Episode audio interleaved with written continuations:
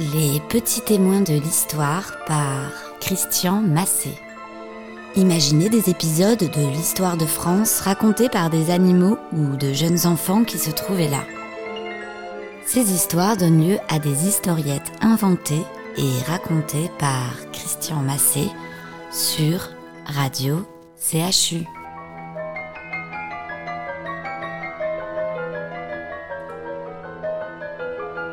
Jeanne Hachette, racontée par Bouclette la brebis.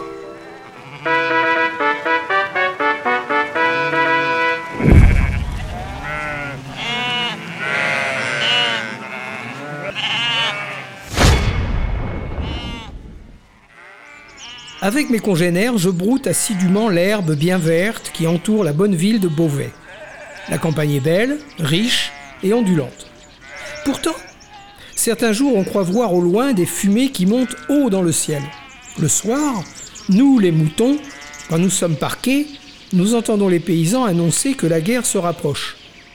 C'est facile d'être au courant, car à cette époque, seule un mince caillebotis sépare la pièce où vivent le soir la famille du paysan et notre bergerie. Ainsi, les humains profitent de la chaleur que nous émettons pour atténuer le froid de la nuit. Notre région, la Picardie, se trouve sous la souveraineté du roi de France, Louis XI, mais est plus ou moins entourée par les possessions d'un des seigneurs les plus puissants, le duc de Bourgogne, Charles le Téméraire, qui, bien que vassal du roi de France, est en conflit avec lui. En effet, ce grand féodal possède en plus de l'important duché de Bourgogne la souveraineté sur les terres couvrant l'actuelle Belgique et les Pays-Bas. Il a des vues sur la Picardie et la Lorraine qui permettraient ainsi de relier les deux territoires. Nuls ne sont plus différents que le roi de France et le duc de Bourgogne. Ce dernier représente la survivance de la chevalerie. Il est courageux, batailleur, ne rêve que de se couvrir de gloire dans les batailles. Il est impétueux, remuant. Louis, à l'opposé, a été très tôt impliqué dans des luttes intestines pour le pouvoir, notamment contre son père. Il est calculateur, rusé, tenace, et ne déteste pas avoir recours à des machinations parfois à la limite de la régularité. Tel l'araignée, il ne déteste pas guetter sa proie dans la toile qu'il a tissée par ses intrigues. On l'a d'ailleurs surnommé l'universel araigne. Cette rivalité va vite éclater une guerre sans merci entre les deux hommes. En effet, en 1472, Charles le Téméraire décide d'envahir le nord du royaume de France. Il reçoit l'aide de Jean II d'Alençon. La disproportion est grande. Les Bourguignons disposent de plus de moyens financiers, de plus de soldats et d'une meilleure artillerie que Louis XI. Mais ces troupes, harcelées par l'armée royale, s'épuisent en assaillant de petites places fortes. C'est dans cette situation que Charles et son armée arrivent sous les murs de Beauvais.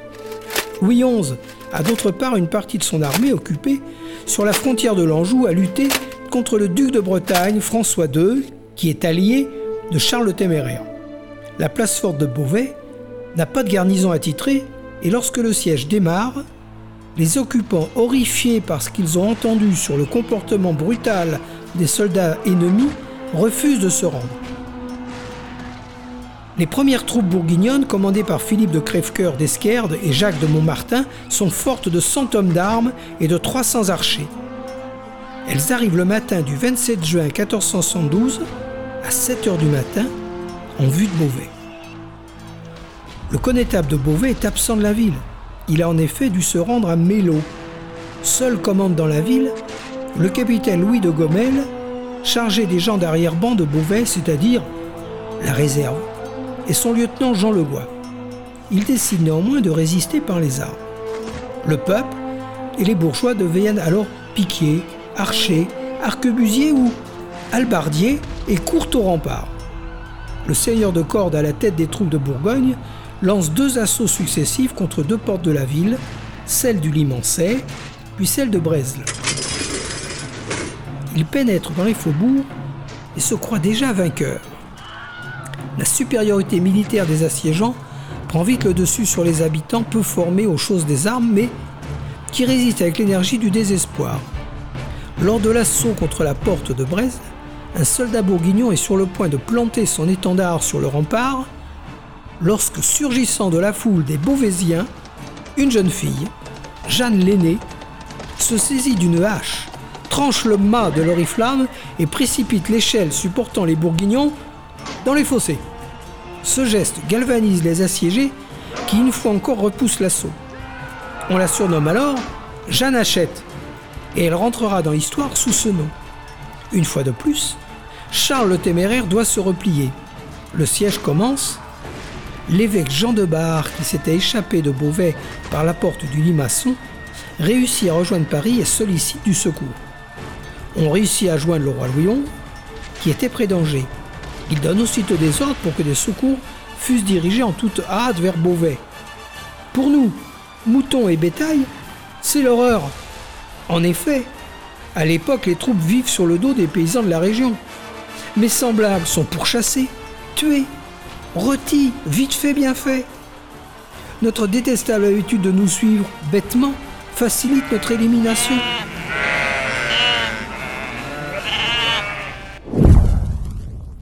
Heureusement, à l'époque, je fricotais plus ou moins avec un bélier un peu anarchiste qui m'emmena me cacher dans un bois, ce qui me permet d'être là pour vous raconter ces faits. Les 28 et 29 juin, les renforts envoyés par le roi de France arrivent sous les murs de la ville et les hostilités se résument à des accrochages diffus, se soldant hélas chacun par des destructions, des incendies, des crimes contre l'habitant sans influence sur l'évolution des combats. Le 22 juillet, après 24 jours de siège, l'armée du duc de Bourgogne doit lever le camp pour partir. La place forte d'Amiens a résisté dans la douleur. Jeanne Hachette est devenue une gloire locale. Ce siège prouva pour l'avenir qu'avec du courage, une foule de bourgeois et des femmes pouvaient mettre en échec une armée mieux aguerrie. Le roi Louis XI tint à honorer les habitants de la ville. Il institua en leur honneur la procession de l'assaut en mémoire de Jeanne Hachette. À cette occasion, les femmes précèdent les hommes dans le cortège. De plus, toutes les femmes et filles de Beauvais étaient autorisées de mettre les ornements permis exclusivement aux femmes nobles lors de leur mariage. Ces autorisations furent directement données par ordonnance de Louis XI. Ce fut un vrai bonheur de pouvoir à nouveau brouter l'herbe grasse de Picardie. De plus, Suite à la bravoure de cette héroïne en jupon, notre statut d'animal féminin fut amélioré au sein du troupeau. Je crus voir d'ailleurs dans l'heure de mon petit ami Bélier une lueur nouvelle de considération. Au XIXe siècle, une statue fut érigée face à l'hôtel de ville de Beauvais. Les aventures de Jeanne Hachette eurent une nouvelle vogue en donnant lieu vers 1920 à un affrontement entre les adeptes de la République laïque et les cléricaux. En effet, cette année-là, fut prononcée la canonisation de Jeanne d'Arc, et les milieux catholiques intriguaient puissamment pour en faire un symbole national. Les laïcs, pour contrer cette volonté, prirent Jeanne Hachette comme symbole de leur désaccord en l'opposant à la jeune Lorraine.